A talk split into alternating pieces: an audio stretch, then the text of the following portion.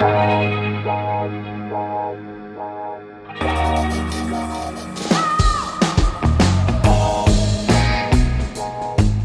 à lire, un podcast de Bernard Poirette.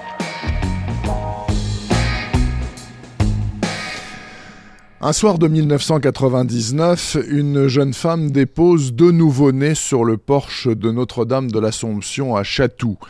Elle avait fait ce qu'il fallait pour eux en lui offrant une église pour mettre ses bébés en sécurité et un pont surplombant le fleuve duquel se jeter.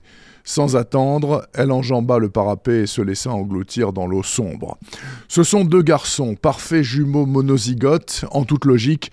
L'aide sociale à l'enfance essaye de les faire adopter ensemble.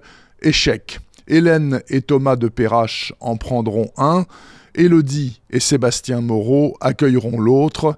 Raphaël grandit dans l'opulence d'une famille riche. Antoine, dès l'âge de 7 ans, réintègre le labyrinthe infernal des foyers et familles d'accueil, car son père est mort dans un accident de la route, et sa mère végète dans un coma éternel, conséquence du même accident.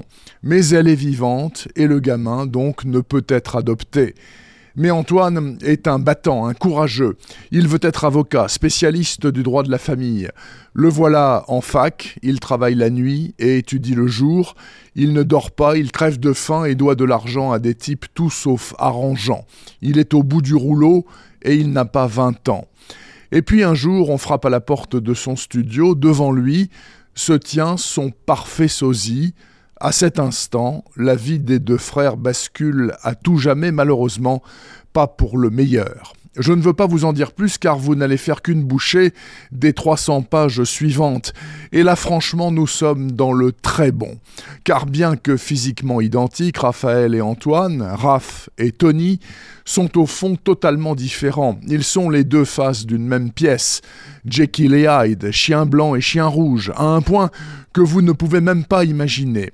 Raphaël résume la chose ainsi Je suis un produit Gucci et toi sa contrefaçon. On ne joue pas dans la même cour. Alors n'oublie pas où est ta juste place. Et l'argent étant le nerf de la guerre, Raph ne se gêne pas pour soumettre son frère à ses quatre volontés contre quelques billets bien craquants.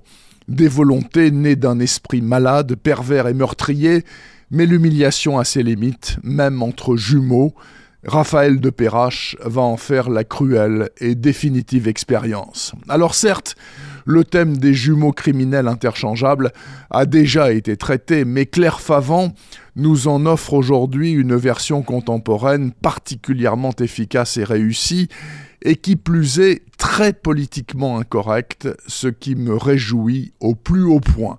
Ça s'appelle De nulle part, signé Claire Favant, qui sera au prochain salon Quai du Polar à Lyon dans un mois. C'est paru à l'automne dernier chez HarperCollins Noir. Retrouvez le podcast C'est à lire avec Bernard Poirette sur toutes les plateformes de téléchargement. Et rendez-vous sur le site bernardpoirette.fr pour vous abonner à la newsletter et être informé dès qu'un nouvel épisode est publié. Suivez toute l'actualité du podcast C'est à lire sur les pages Facebook et Twitter de Bernard Poirette.